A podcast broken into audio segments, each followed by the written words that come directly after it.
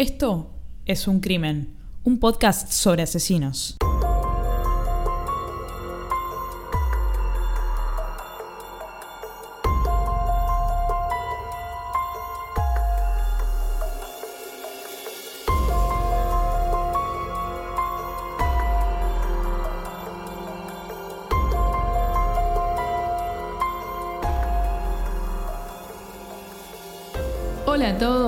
Están? Yo soy Ángeles Yo soy Anabela.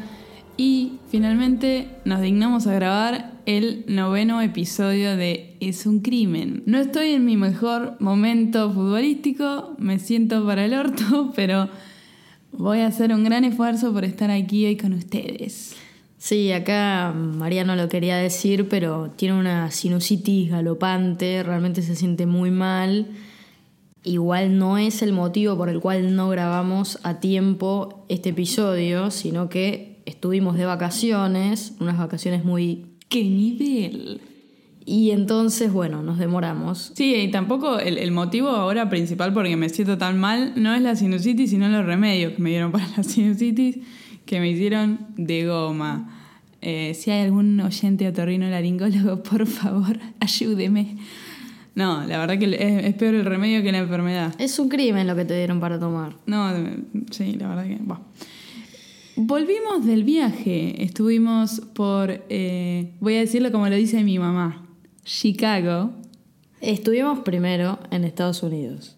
en Norteamérica. Y acá voy a hacer un pequeño shout out a todos nuestros oyentes de Estados Unidos, que según las estadísticas es el país que más nos escucha. Después de. O sea, antes de Argentina.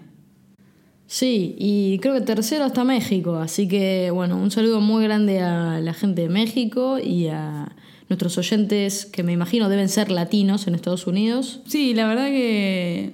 Sor- sorprende, ¿no? Sorprende, sí, porque pasó ya a Argentina. Se escucha más gente en Estados Unidos que en Argentina. Así que muchas gracias. Bueno, estuvimos en un viaje muy. ¿Qué nivel? Por suerte puedo participar esta vez en esta sección porque nunca puedo. Y bueno, estuvimos por Chicago, hicimos un millón de cosas, hicimos un tour de la mafia que después en la próxima temporada seguramente dediquemos un capítulo a hablar sobre eso. Conocimos lugares increíbles en Chicago. Chicago, hermoso. Ya sé dónde quiero vivir. Si conocen Chicago y conocen alguna historia sobre Chicago, por favor escríbanos a Twitter y háganos un reply, que me gustaría saberlo. O si alguien está viviendo en Chicago, porque a mí en el mapa de escuchas me aparecen un par de escuchas en Chicago, así que nos podríamos haber juntado a tomar un café. Sí, y después estuvimos eh, por la bella ciudad de mm, Ricardo Ford, Miami. Al lado de Chicago, la verdad, me lo pasé puteando en Miami. Me lo pasé puteando. Bueno, acá María eso es común, igual vos puteás en todos lados. No, pero en Chicago nunca puteé. Bueno. Toma. No, Miami es una ciudad, no, no voy a decir que, que fea, yo ya había ido, pero hacía como 22 años que no iba. Y cuando uno va siendo tan chico, o sea, yo tenía 7 años la última vez que fui, no, no sabes muchas cosas, no sabes cómo es el tránsito, porque te llevan tus padres a todos lados. Esta vez lo viví en carne propia. Sí, y aprovechamos, no- nos estuvimos quedando unos días en South Beach y aprovechamos para pasar por la mansión de Versace. ¡Qué nivel! Entonces pasamos por la puerta, le sacamos varias fotos, yo de hecho lo subí a Twitter. Eh, recordemos que en la mansión de Versace fue asesinado Gianni Versace en las escalinatas, eh, sin ir más lejos. De hecho salió una serie. El, asesino de Gianni Versace es Andrew Cunanan, eh, que de hecho tenemos que hacer un episodio, a mí me gustaría. Tenemos que hacer un episodio sobre el Andrew. Sí, sí, ya lo vamos a hacer seguramente en la segunda temporada. Eh, después en Miami, además de estar en shoppings, porque además nos tocó un tiempo de mierda, llovió. No vayan a Miami si se quieren meter a la playa porque está lleno de algas, está lleno del sargazo ese del- de mierda. Es horrible. Bueno, no fue todo tan malo, porque como se siente mal María... Estoy, se- estoy pesimista. Está negativa y Sí. pesimista, pero la realidad es que disfrutamos bastante. Sí, eh, Nos metimos a- en el agua. Sí, fui- yo la llevé a Ana, digo la llevé porque fue bastante contra su voluntad a una caminata por el interior de los Everglades, con el agua hasta la cintura, hundiéndonos en el barro, corriendo el riesgo de que algún alligator nos muerda el culo. Ana lo pasó para el orto. Lo pasé como el orto, pero además me acordé de ustedes, me acordé de nuestro podcast y dije, en este lugar es obvio que mataron a varias personas y las escondieron en, esos, en ese pantano horrendo. Que no es un pantano, es un río. Porque esas como aguas así tan turbias. Pero el boludo estaba más clara el agua de los Everglades que la del mar. Bueno, para mí mataron mucho fiambre. Yo después quiero investigar porque me parece que ahí tiene que haber algún caso, asesinatos y, ocultar cuerpos en esa zona. Porque es un lugar nefasto. No, es hermoso. Yo soy una persona muy de la naturaleza. Yo voy avistaje de aves. De hecho, me gasté todo mi dinero en comprarme una lente eh, para fotografiar aves. Pueden seguirme en Instagram en arroba las aves ok. Tira chivo. Y después de hacer la caminata por ahí, que a mí me encantó, a Ana no tanto porque en un momento Ana venía caminando, pisó un- una parte que estaba muy flojo el, el- el fondo y se hundió medio metro para adentro así y no podía salir porque el barro te succiona las piernas.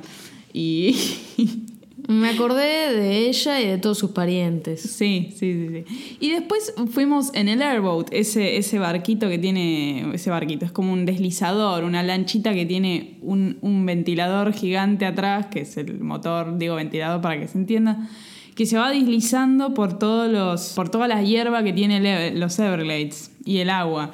Muy divertido. Ju- Justo nos agarró una lluvia infernal, así que nos mojamos hasta el culo, pero fue, eso fue muy divertido. ¿Eso te gustó? Eso lo pasé bárbaro. Si fueron a los Everglades, no se olviden de avisarnos en Twitter también. Y así Les recomendamos todas estas actividades que hicimos que fueron muy buenas. En los Everglades, en, en el airboat, casi nos come un alligator. A mi pierna, sobre todo, porque nada, el, el guía decidió parar cerca de un nido. Si te mata un alligator, no es un asesinato. No. Es una tragedia, pero no sí, es un jodete por boludo. Si, si a mí me mataba ese día, era jodete por boludo, porque vos ves cualquier documental de Nat Geo y en todos te dicen que vos si, alli- si te acercas a un alligator normalmente, se va, se, va, se va a ir, se va a asustar, no, no quiere tener ningún contacto con vos. Ahora, cuando te acercas al nido donde están las crías, que el tipo no las puede mover de ahí, es una muy mala decisión. Y es precisamente lo que hicimos, lo que hizo el, el guía el que estaba manejando el airboat.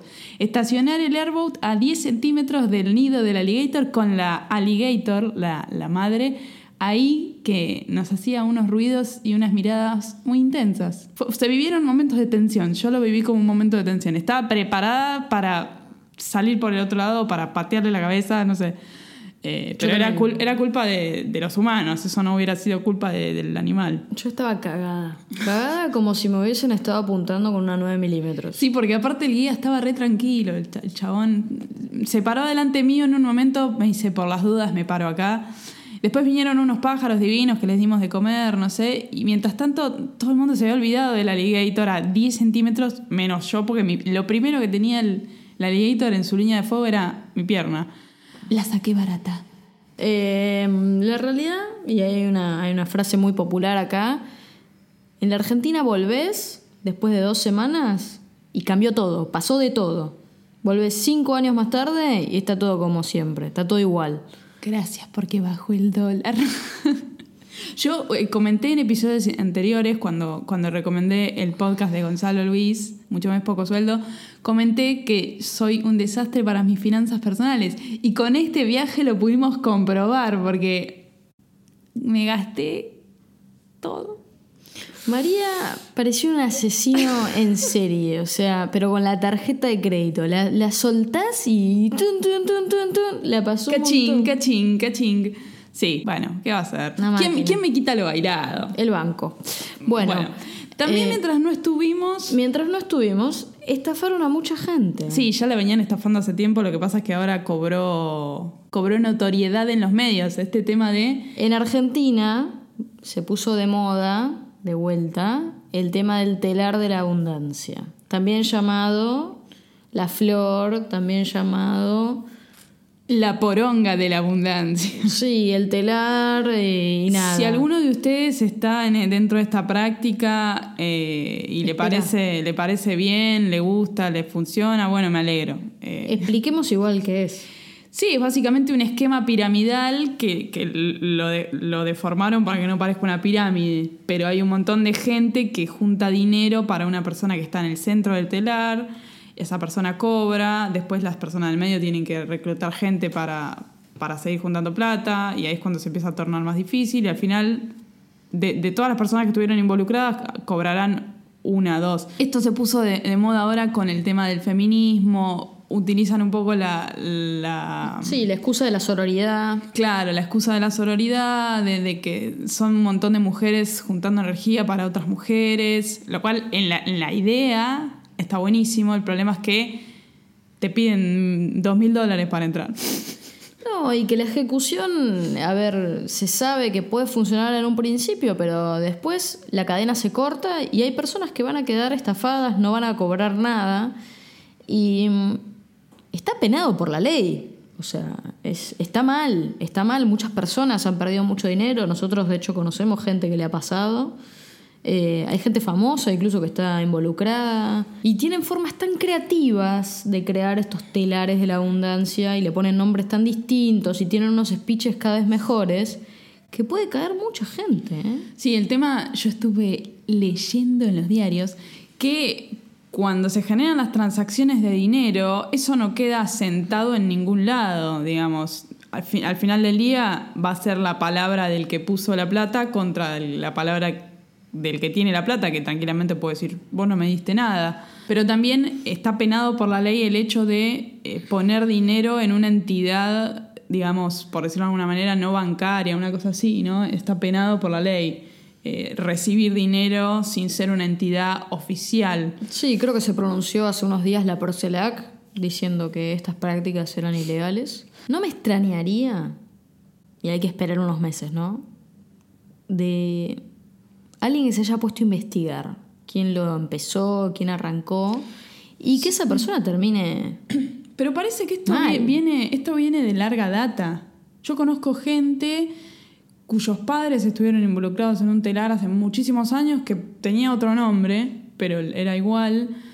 Es muy común en los pueblos. Sí, sí. Muy común. eh, también parece que en el, en el sur de Argentina, que hay como una comunidad así medio hippie, los pibes hacen el telar pero con la marihuana. Bueno, es como que va mutando de acuerdo a las necesidades de cada grupo social. Bueno, con la marihuana no me parece tan mal. Y pero boludo, al final, si, si el tipo que puso marihuana después al final no cobra su marihuana, es lo mismo.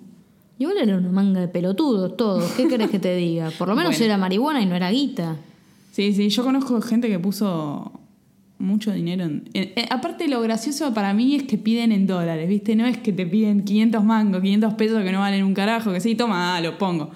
Pero ¿por qué se manejan en dólares? No, no es que son como una entidad que no les interesa el capitalismo, porque ellos hablan de, de ese intercambio de dinero como intercambio energético. Discúlpame, ¿los dólares son energía? Eh, me gustaría hacerlo con camiseta de fútbol. Nosotras tenemos muchas camisetas de fútbol porque somos muy fanáticas del fútbol. Vos sobre todo. Eh, sí, bueno, yo sobre todo. Eh, me gustaría igual. Tengo tantas camisetas que si alguien quiere formar parte de un telar de abundancia de camisetas de fútbol, me avisa. No, boluda, no fomentes esa mierda. Pero no me parece mal sin No, no, y boluda, pero las camisetas de fútbol a veces valen mucho dinero. Vos te compraste una en Norteamérica que.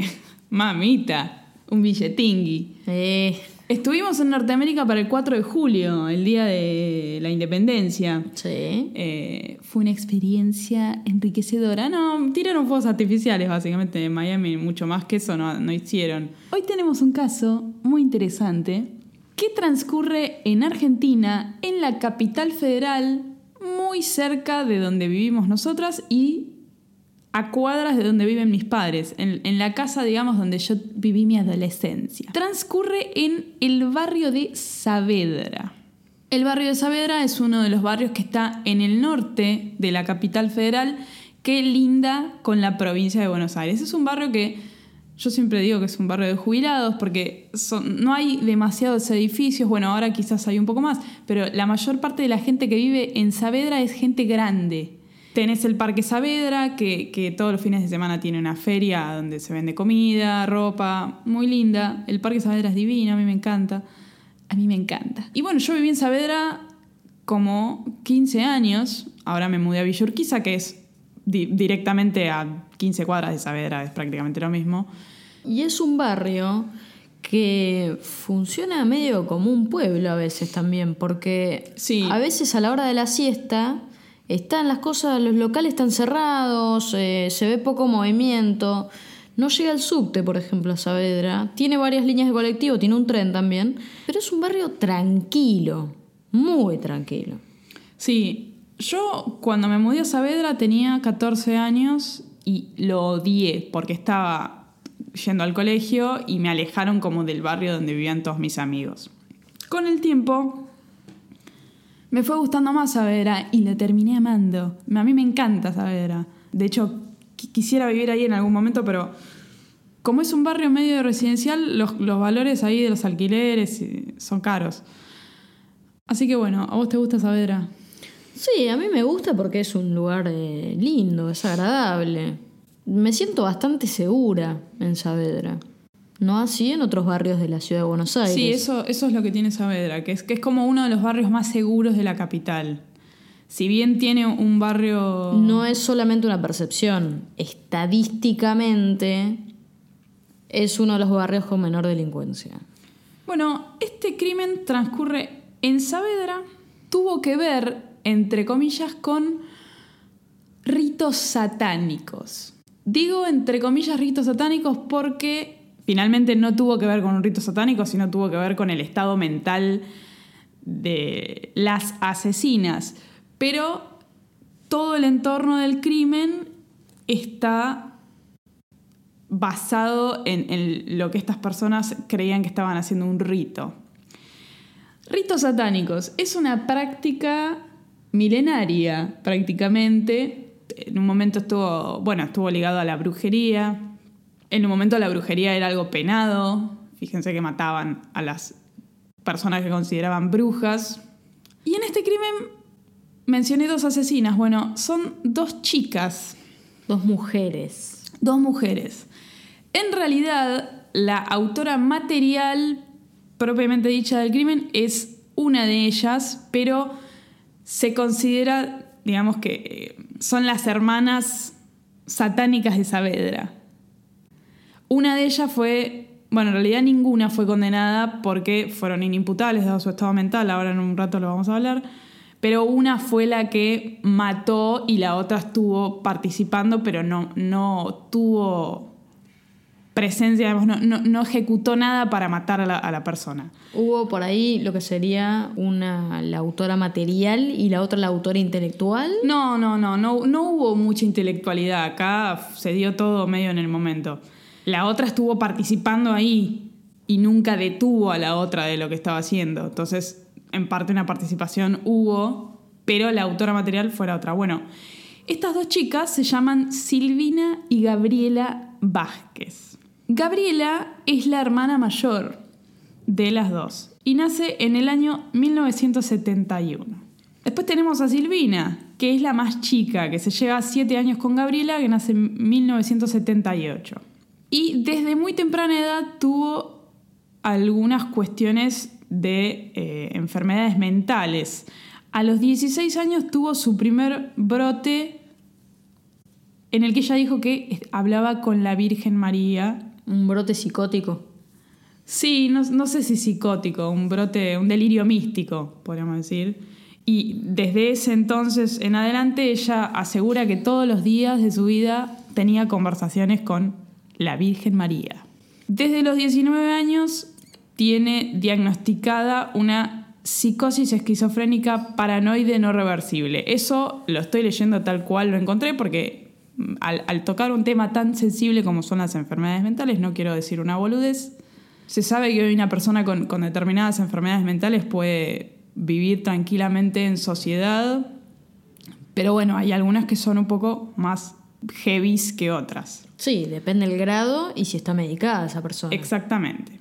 La madre de estas dos chicas, Aurora, se muere en el año 93 producto de un paro cardiorrespiratorio desencadenado por su diabetes.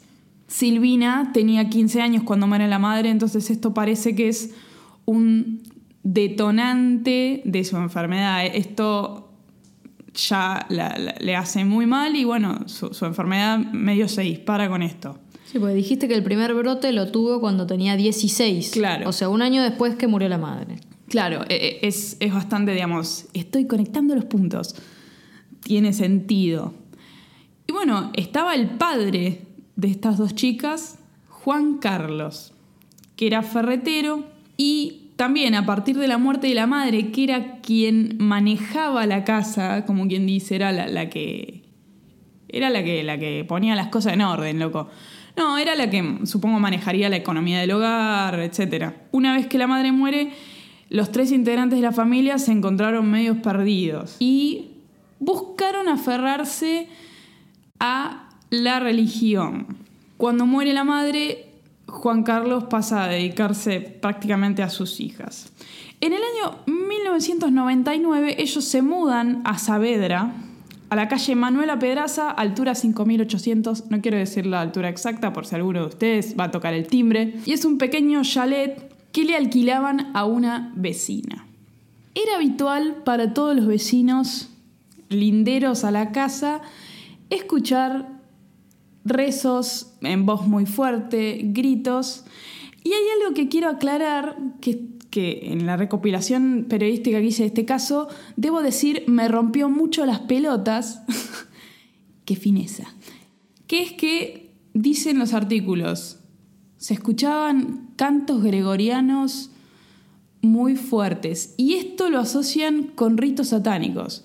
Yo quiero decir, porque es creo que la única cosa que tengo autoridad para hablar es del canto gregoriano, porque yo estudié música y... María estudió música durante más de 10 años. Sí, y de hecho en un momento de mi vida casi dedico mi carrera a la música antigua.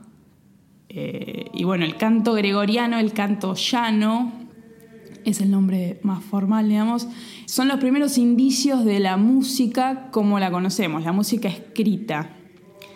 Y el canto llano por supuesto tiene un origen religioso porque nace dentro de los monasterios de los monjes.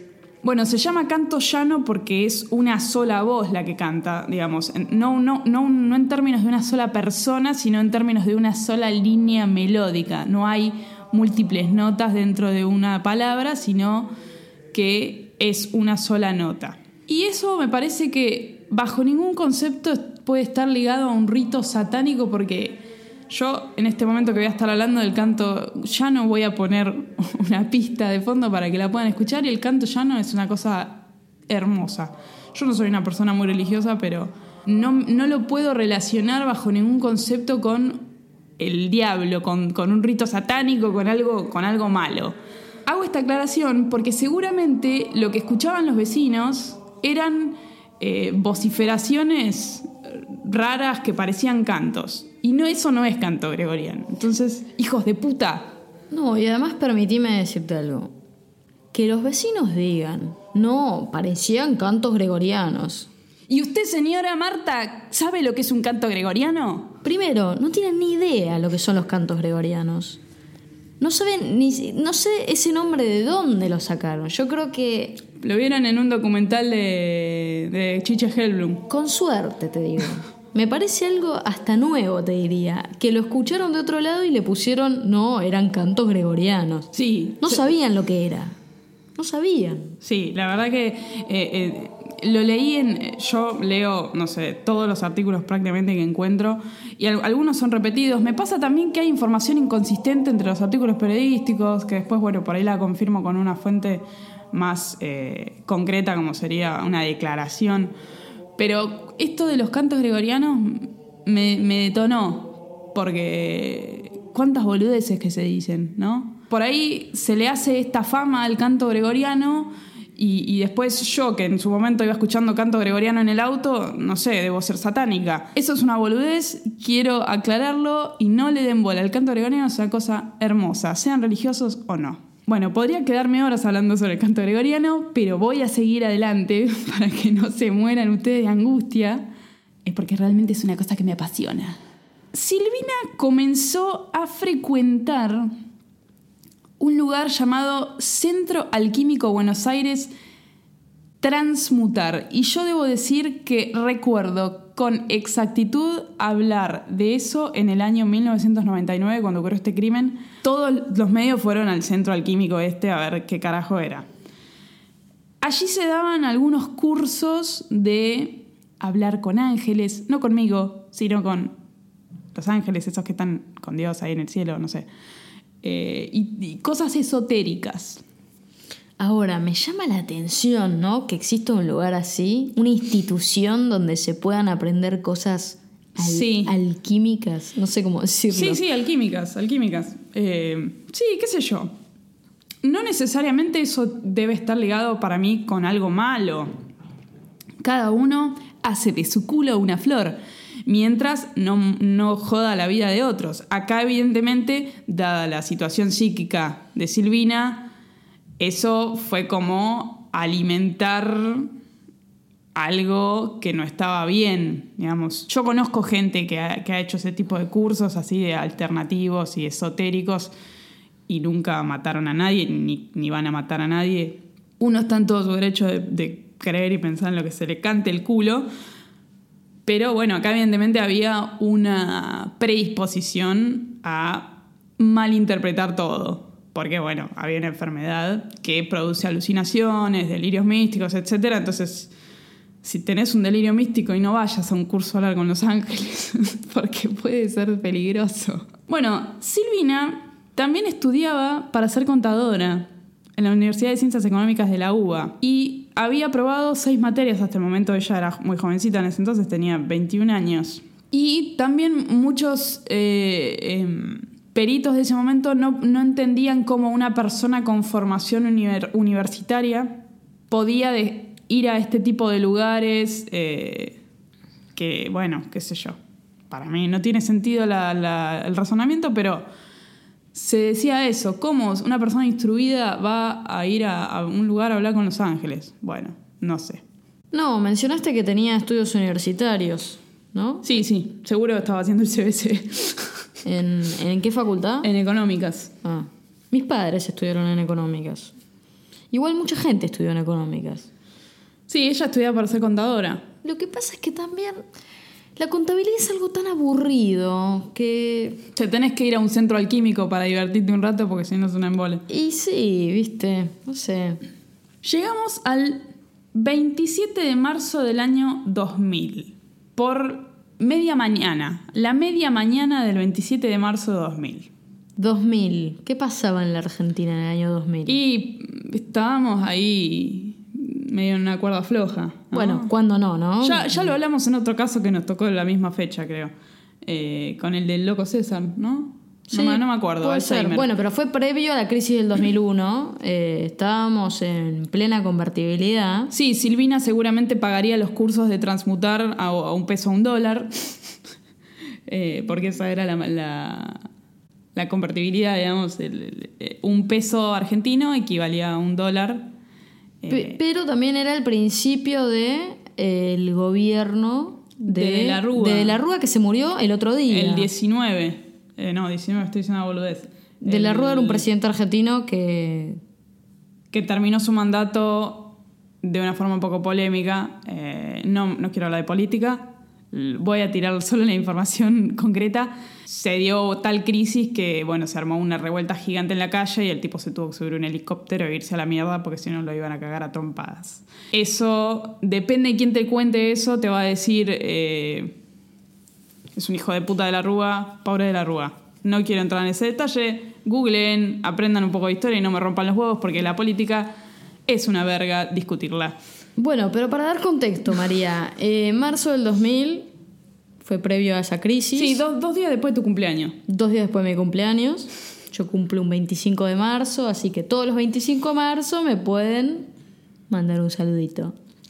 Sí, agéndenselo. Bueno, los vecinos estaban. ac- los vecinos. Los vecinos estaban acostumbrados a escuchar gritos, como dijimos antes, cantos gregorianos, la concha de la lora. Pero esta vez ya a media mañana era, era intenso lo que se escuchaba. Se escuchaban gritos, se escuchaban. Se escuchaba algo medio descontrolado, fuera un poco de lo normal que era ser vecinos de esta familia. No, y evidentemente medio molesto también, porque, viste, Pará de gritar, quiero dormir, la concha de tu madre. empezaron a gritar así, yo también me caliento la mierda y, y me quejo, llamo a la policía. Bueno, eso fue efectivamente lo que hicieron los vecinos. La comisaría que tenía jurisdicción en la zona le dio el caso a la Fiscalía de Saavedra, cuyo fiscal es Campagnoli, un tipo que conocemos porque lo, lo que hicieron, lo removieron como fiscal, hubo un quilombo ahí en el gobierno anterior, bueno. Sí, nada. pero eh, digamos, la polémica alrededor de Campagnoli tiene que ver con eh, los últimos años. Sí, sí, Eh, sí. No tiene que ver, en ese momento no era conocido. No, en ese momento era un X, un X. Pero bueno, Campagnoli hasta el día de hoy está, sí, creo que hasta el día de hoy está en la Fiscalía de Saavedra. Bueno, y luego un juez dio la orden de allanar la propiedad. Todo esto, digamos, un proceso rápido, porque se escuchan gritos, eh, algo pasa, allanen, pinga. No es que este proceso duró varios días, sino que fue prácticamente inmediato. Bueno, y ahora viene la parte intensa. La policía llega, logra abrir la puerta, llegan al living, y se encuentran con un tipo en el piso, cubierto de sangre, con muchas heridas cortantes muy visibles. Por ahora son heridas. Los tipos en una primera vista no pueden saber todo lo que tiene el cuerpo, pero bueno, estaba lleno de sangre y cortado. Al lado de él había una chica desnuda y otra con una remera blanca toda ensangrentada. Ambas llenas de sangre, como digo, y estaban como en un estado medio de, de- de- de trance. Por supuesto que estas dos chicas, una era Silvina y la otra era Gabriela. El que estaba en el piso era Juan Carlos, el padre de las chicas. Silvina seguía en un estado medio de trance Tenía un cuchillo Tramontina en la mano. Acá Tramontina es una marca conocida de cuchillos y tenedores que vienen de Brasil. Eh, para comer todos los días, no, no es un cuchillo de carnicero ni nada, es el típico cuchillo con, con serruchito que se usa comúnmente acá. El cuchillo, por supuesto, estaba lleno de sangre, después se, se conoce que fue el arma homicida. Y ella estaba hablando, voy a decirlo, entre comillas, con voz de hombre. Eso dicen los artículos. Estaba como poseída, muy película de terror, hablando así, tipo. Yo me imagino eso. Me imagino eso. Y ella decía ahí en ese momento que el padre tenía el, diablo dentro del cuerpo y que ella se lo iba a sacar. Entonces, evidentemente querían sacárselo del cuerpo con el cuchillo porque decían que tenían el diablo debajo de la piel. Entonces querían levantarle la piel para que salga el diablo. Oh, esto no debería causar ningún daño. Quédate tranquilo que te voy a sacar el diablo que lo tenés ahí, solo te tengo que sacar toda la piel. Dale. Hay una cosa con esto, ¿no? Después se llega a la conclusión de que eh, el padre dio consentimiento para que le hicieran esto, digamos. Era lo que se llama en psicología, que no sé psicología, pero me informé para decirles esto, folie à deux, que significa locura de a dos. Se necesitan dos para entrar en esta locura. Ahora, la locura estaba entre Silvina y Juan Carlos. ¿Qué pasa con Gabriela? Bueno, Gabriela también entró en esa movida de que estaba poseído y, y todo, pero ella justamente no fue la que tenía el cuchillo ni la que intentó desollar al padre, sino fue la que miró todo y en un punto ava- avaló todo lo que estaba pasando y la locura que estaba pasando. Ahora, déjame interrumpirte. Que el tipo haya dado consentimiento es incomprobable. No, te voy a decir por qué. El cuerpo tenía heridas y la sangre estaba chorreada de arriba hacia abajo.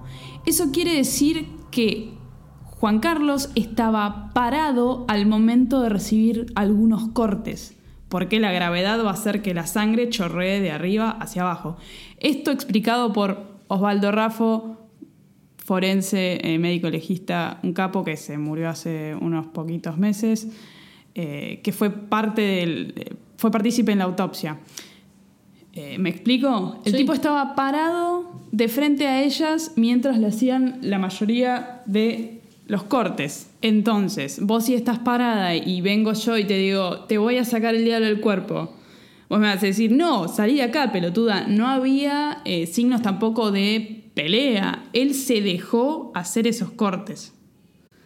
¿Eso responde a tu pregunta? Ponele. ¿Por qué ponele?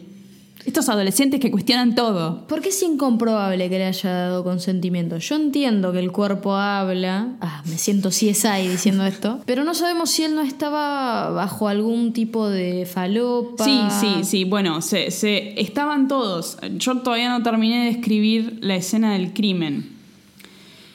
En la escena del crimen había folletería de este centro alquímico Transmutar que tenía un logo y ese logo estaba hecho con sangre en el abdomen de Juan Carlos. O sea, hecho con sangre me refiero cortado en el abdomen de Juan Carlos formando ese logo. Me lo imagino. Circular con un triángulo en el medio. Exactamente.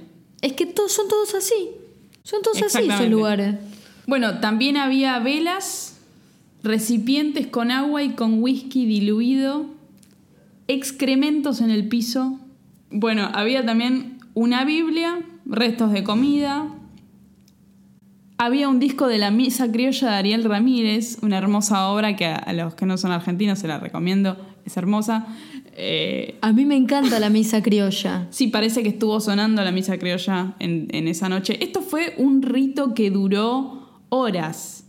Empezó la noche anterior y terminó cuando la policía logró entrar, que fue más o menos a media mañana de ese 27 de marzo. Juan Carlos finalmente se constató que tenía como 100 puñaladas.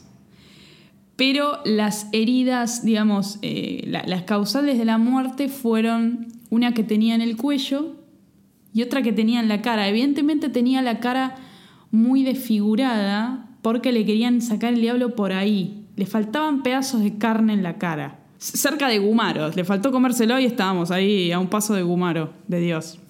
Recordemos nuestro episodio de Gumaro, que es el número 6. Seis. Como les decía, se dijo que estaban poseídas por el diablo, digamos, los policías ni bien entran. Acá tengo un, un relato de, de un policía.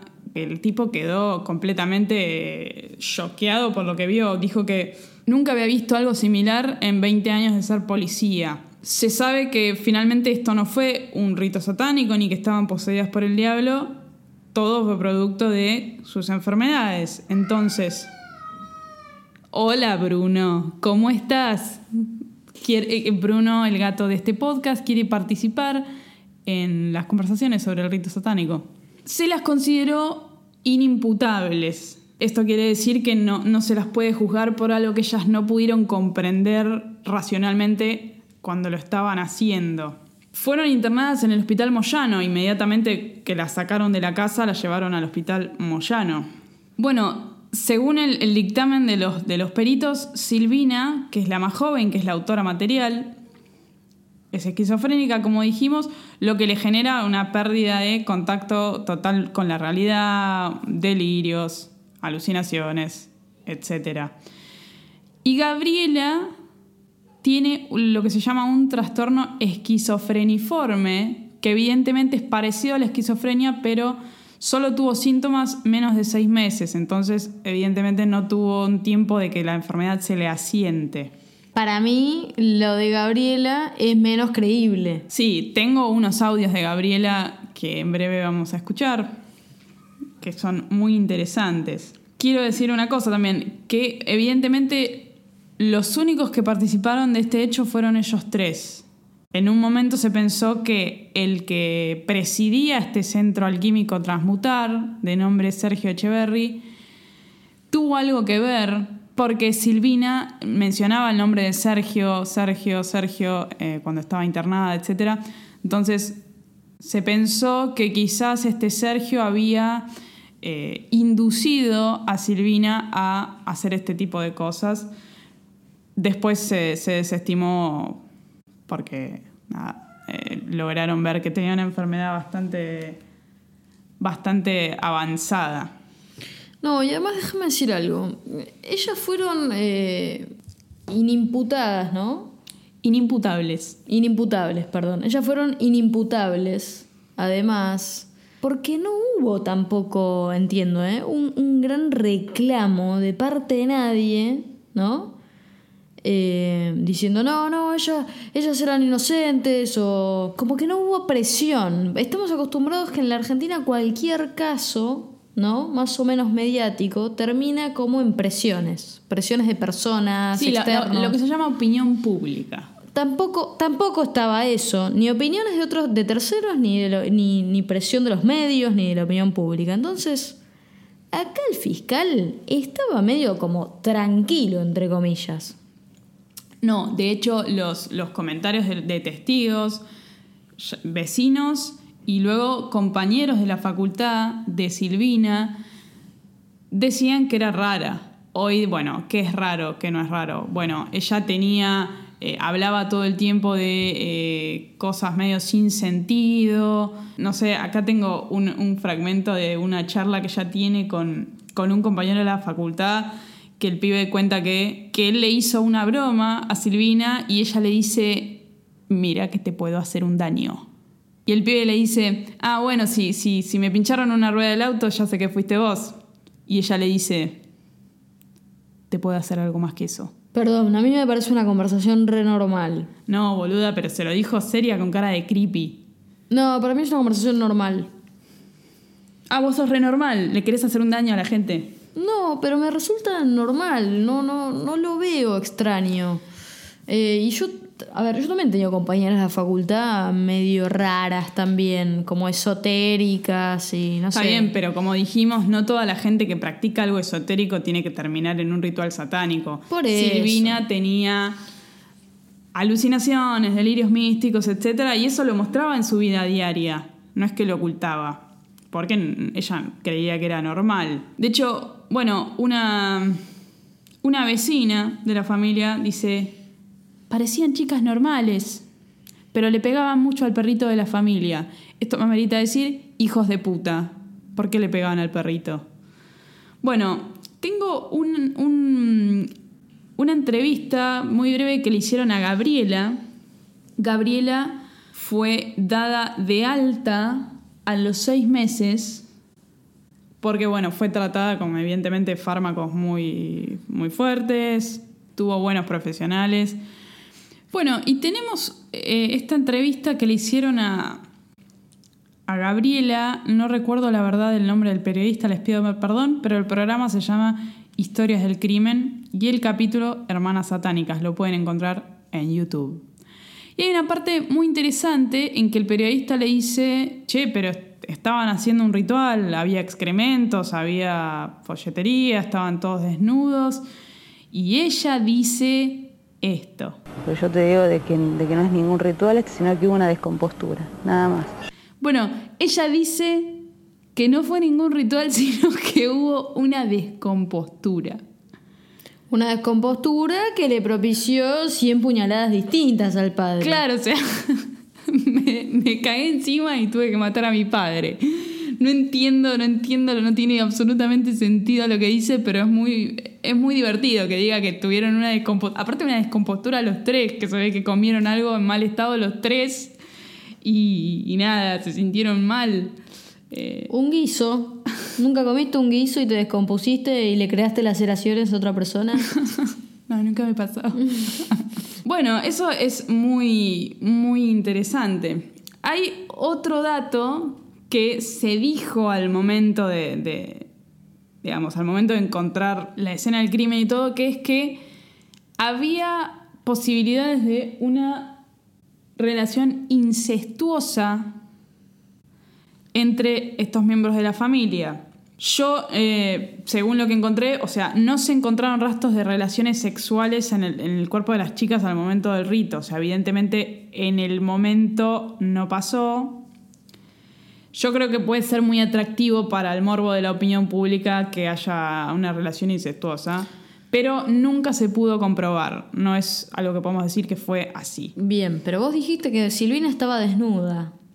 ¿El padre también? Estaban todos desnudos, menos Gabriela, que tenía una remera blanca llena de sangre. Sí. Evidentemente, para llevar a cabo este ritual era era requisito ponerse en bolas. Eh, no sé, nu- nunca estuve en un rito satánico. Bueno, y, y con esto que yo les contaba de la locura de A2, es algo que también se da en ese tipo de sectas gigantes. Gigantes me refiero a, a más de dos personas que matan todos juntos o se matan o se suicidan ellos. Es, es algo es similar a eso. Por ejemplo, el caso de Charles Manson, que, que iba con su secta y entraba en una casa y mataba a todos. Después eh, hay casos de, sectas que hacen suicidios en masa. Otro comentario de, de este criminólogo tan célebre de acá, Osvaldo Raffo, fue que estas hermanas no se pueden volver a juntar nunca más. Pero pará, me falta una parte. ¿Qué pasó con Silvina? ¿Qué pasó con las chicas? No, con Gabriela ya te dije, le dieron el alta. Y empezó a hacer su vida normal. Después de seis meses de estar internada. Sí. Eso sí. Y Silvina fue dada de alta en el año 2003. tres años después Sí. de la muerte del padre Y- del asesinato del padre. Sí, y terminó su carrera universitaria. Y evidentemente ahora está dando vueltas por ahí como una persona normal eh, dentro de la sociedad. ¿Terminó la facultad? Sí.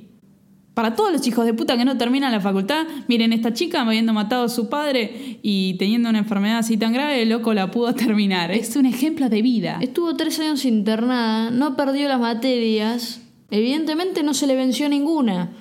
No, O sí, pero la recuperó. sí, bueno. es eh, un eh, ejemplo de resiliencia. Sí. Es una asesina, pero...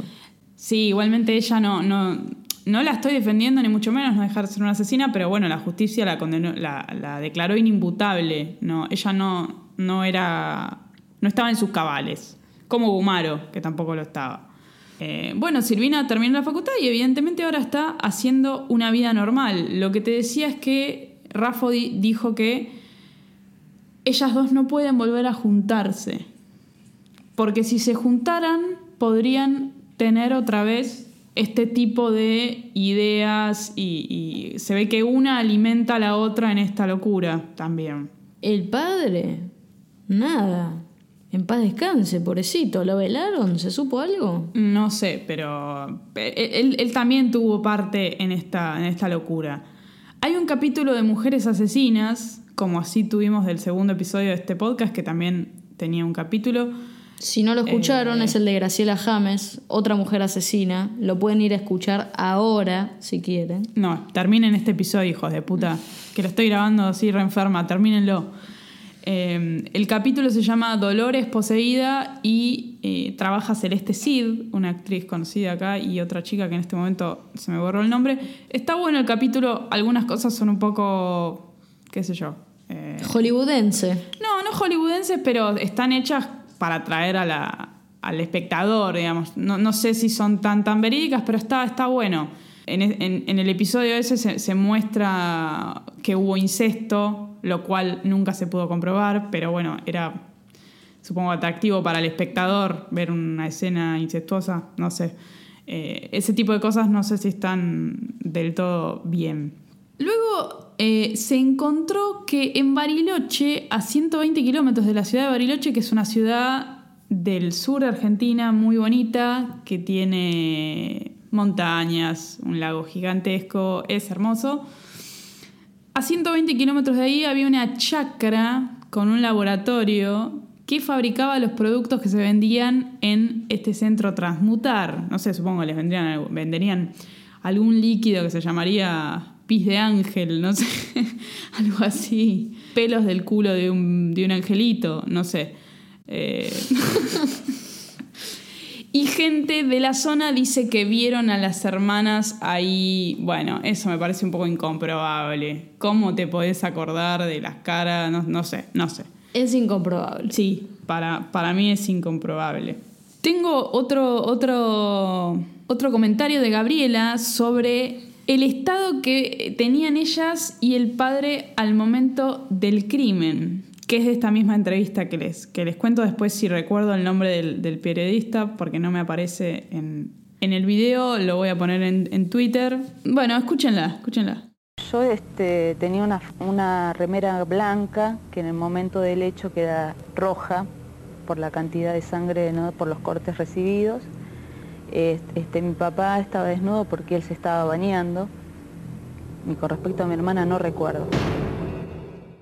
Una cosa que me olvidé decir, pero bueno, lo digo ahora, es que ella también, te- ambas tenían cortes. Supongo que, bueno, de manipular un, pu- un cuchillo, ayer hacer tantos cortes, bueno, se, se cortaron. Pero ella dice que el padre estaba desnudo porque se estaba bañando. Sí, y se estaba bañando y también necesitó cortarse un círculo con un triángulo en la panza para que le entre el jabón. No, señora, ¿qué está diciendo? No sé. Verso, Verso. sí, verso. Bueno, ponete en el lugar de ella, debe ser difícil sentarse frente a una cámara y decir, no, resulta que estábamos haciendo un rito porque le queríamos sacar a mi papá el diablo de abajo de la piel, entonces los pusimos todos en bolas. Igual, ella porque se tenía que prestar a, a declarar en la tele. Y no sé. Una boluda. O sea, evidentemente la vanidad pudo más, porque no tenía ninguna necesidad, nadie la estaba obligando, no era una declaración ante la justicia. No, la verdad que no, yo, yo opino lo mismo, ¿no? Eh, Lo que pasa es que fue un caso tan pero tan mediático. Yo lo recuerdo, lo recuerdo patente en el momento que pasó. Fue un suceso. Entonces, al ser un caso tan mediático, supongo que también los periodistas presionaron un poco para conseguir la entrevista, que era como tener a una de las partícipes del rito satánico en el piso, en el piso, respondiendo preguntas. Es como algo heavy. Y después tenemos un audio de Gabriela, que es de la misma entrevista, contando cómo era la relación de ellas con su padre. Con mi hermana este, teníamos muchas discusiones, peleas este, de hermanas, pero con mi papá era el mejor padre que puede tener cualquier hijo. Este, nos llevábamos muy bien, este, salíamos los domingos, íbamos a la iglesia, este, mi viejo se iba todos los años caminando para, para Luján. Qué sé yo, este, una familia normal. ¿Qué sé yo? Éramos una familia normal. Sí, suena muy normal lo que contás, Gabriela, pero bueno, parece que no era. Hola Bruno, sí, comentarios del director. Bueno, igual después podemos conversar, ¿no? Que es normal. Me, me- va, es una palabra que a mí nunca me gustó, me parece como... Que es normal. Lo normal para uno puede ser anormal para otro. Me parece que no... No suma el comentario. Sí. Y, y decir como que, no, el padre iba a Luján todos los años. Luján es un lugar... eh, donde hay una basílica muy grande, donde todos los años la gente se congrega para ir caminando desde puntos de, de la, de Buenos Aires, caminando hacia Luján, que por ejemplo desde Capital Federal son, no sé, 60 kilómetros. Sí, creo que son más o menos 70 kilómetros y se hace una vez al año. Y bueno, la gente lo hace y llegan todos con los pies hechos pelota. No, lo hacen porque, bueno, no sé, eh, necesitan pedirle algo y le están ofreciendo ese sacrificio a, a Dios eh, o a la Virgen de Luján, mejor dicho. Eso de, de decir normal me hace acordar, yo les dije que eh, me, dedico mi tiempo libre a las aves. Una vez yo fui a una charla de un, de un par de, ornitólogos muy importantes de la Argentina, que en este momento, por supuesto, no recuerdo, no recuerdo el nombre porque tengo una memoria muy frágil. Pero uno de ellos decía, en general los pájaros se los denomina, por ejemplo, picaflor común o venteveo común, que es, que es el, como, el, el más, entre comillas, común de la especie. El tipo decía, ¿qué tiene de común? No tiene nada de común, o sea, es espectacular, no tiene un carajo de común. Entonces no le digamos común, porque no es común. Es un venteveo, fin. O es un picaflor. Picaflor, no sé, eh, tanto. Entonces acá me, me parece que pasa lo mismo. ¿Qué es normal? ¿Qué es común? En fin. ¿Te gustó este caso? Me encantó.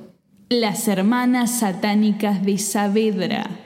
Me dan muchas ganas de pasar por la puerta del chalecito de la casa ahí sobre Manuela Pedraza. Sí, sí, sí, sí. Tengo un amigo, Pablo, un amigo del, del colegio secundario, que en este momento está en Berlín, que me contó que su madre conoce a una de las dos hermanas. No me acuerdo cuál me dijo, pero conoce a una de las dos hermanas. Hubiera sido mortal tener ese testimonio, pero bueno, lo podemos recopilar para, para otro episodio. A todo esto les quiero decir que la semana que viene estaremos grabando el episodio número 10, que es el episodio final de la primera temporada de Es un crimen. La segunda temporada estará comenzando un mes después del final de la primera, pero lo importante es que en el episodio 10 de esta temporada vamos a hablar de Jorge Mancheri, el asesino de Ángeles Rawson, una chica que vivía también por esta zona, por este no por el barrio exactamente, pero muy cerca de acá y bueno, fue asesinada por este hombre. No les quiero spoilear el caso, algunos ya los deben conocer, no importa. Y el motivo por el cual elegimos este caso es porque nosotros hicimos una encuesta al principio de la temporada eh, donde publicamos creo que tres eh, casos o tres asesinos de los cuales quisiéramos hablar y ganó este. Eh, que yo también estaba hinchando porque gane. Así que bueno, ¿vos tenés ganas de grabar con otra persona? Yo tengo ganas. Yo también. Vamos a grabar el décimo episodio. Vamos a tener un invitado de lujo. Va a venir no voy a decir al piso porque no vamos a grabar en, nuestro living, vamos a ir a un estudio de grabación como, sí, Bruno, como un podcast serio. No vamos a tener a Bruno haciendo este tipo de comentarios. Y vamos a tener a Germán, Germán Martínez Alonso, que es un licenciado en comunicación social, amigo de la casa. Y Germán nos va a iluminar un poco sobre cuál fue más o menos el rol de los medios en el caso este de Ángeles Rawson. Comúnmente acá se lo conoce como el caso Ángeles Rawson, pero yo le estoy diciendo Jorge Mancheri porque todos nuestros episodios llevan el nombre del asesino y no de la víctima. Pero bueno, el caso de Jorge Mancheri, el asesino de Ángeles. Es un caso que fue ultra mediático. Se dijeron muchas boludeces, yo lo estoy diciendo en lenguaje coloquial, Germán, Germán por ahí lo va a decir en un lenguaje un poco más eh, propio. Sí, pero no spoiles más, María. No spoiles, más. Una cosa última que quiero decir, que se van a enterar en el episodio 10, es que a mí este caso me tocó muy de cerca por varios motivos. Bueno, entonces yo me duele hasta el pelo. Me duele hasta el pelo. Tengo un dolor, creo que me duele el riñón, no sé, estoy, para el orto. María se siente un poco mal. Yo quiero aprovechar para mandarle saludos a, a todos los oyentes. Estamos recontra contentas. ¿eh? Mucha gente nos está escuchando. Em, hemos recibido muchos replies en Twitter y eso nos pone súper contenta. Mails a nuestra casilla de mail. Sí, nos llegaron dos mails divinos que yo los contesté. No me acuerdo los nombres, disculpen, yo soy así. Eh, creo que la chica se llamaba Gina y el otro chico no me acuerdo, pero divino. Es como, ay, mira, nos escribieron por mail. y lloramos. Le contestamos un poco tarde porque estábamos de vacaciones en Norteamérica. Pero eh, recibimos un montón de replies en Twitter que, de gente que dice, che, me escuché todos los episodios, ah", y es como, es como re lindo. Sí, Bruno. Eh, bueno, y aprovecho, aprovecho para decirles que mm, si tienen más casos que les gustaría que hablemos, eh, no dejen de sugerirlos. ¿sí? Nos cuesta mucho elegir. Hemos recibido como muchas eh, como propuestas de asesinatos y de casos de que quieren que hablemos y, bueno, es difícil a veces elegir. Así que bueno, téngannos un poquito de paciencia, pero no dejen de mandarlo. ¿eh? Cuanto más eh, tengamos en la lista, mejor. Sí, ya, ya tengo uno seleccionado de un asesino colombiano que nos pidieron por ahí, así que síganos escribiendo. Ahora va a salir el audio de Ana diciendo las redes sociales. Y bueno, esto ha sido todo por hoy. Muy buen episodio, creo. No, la verdad estoy personalmente muy conmovida porque tenemos muchísimos seguidores en Spotify. Estamos por llegar a los 700 y, no sé, no, lo puedo creer. Eh, así que bueno, espero que, que nos veamos en el próximo episodio, que va a ser un lujo y va a salir en la fecha que debe salir, no tres días después como este episodio. Bueno, esto ha sido todo por hoy, ¿no es cierto? Esto ha sido todo por hoy. Hasta el próximo episodio. Seguinos en Twitter en arroba es un crimen bajo y visita suncrimen.com para suscribirte y no perderte ningún episodio.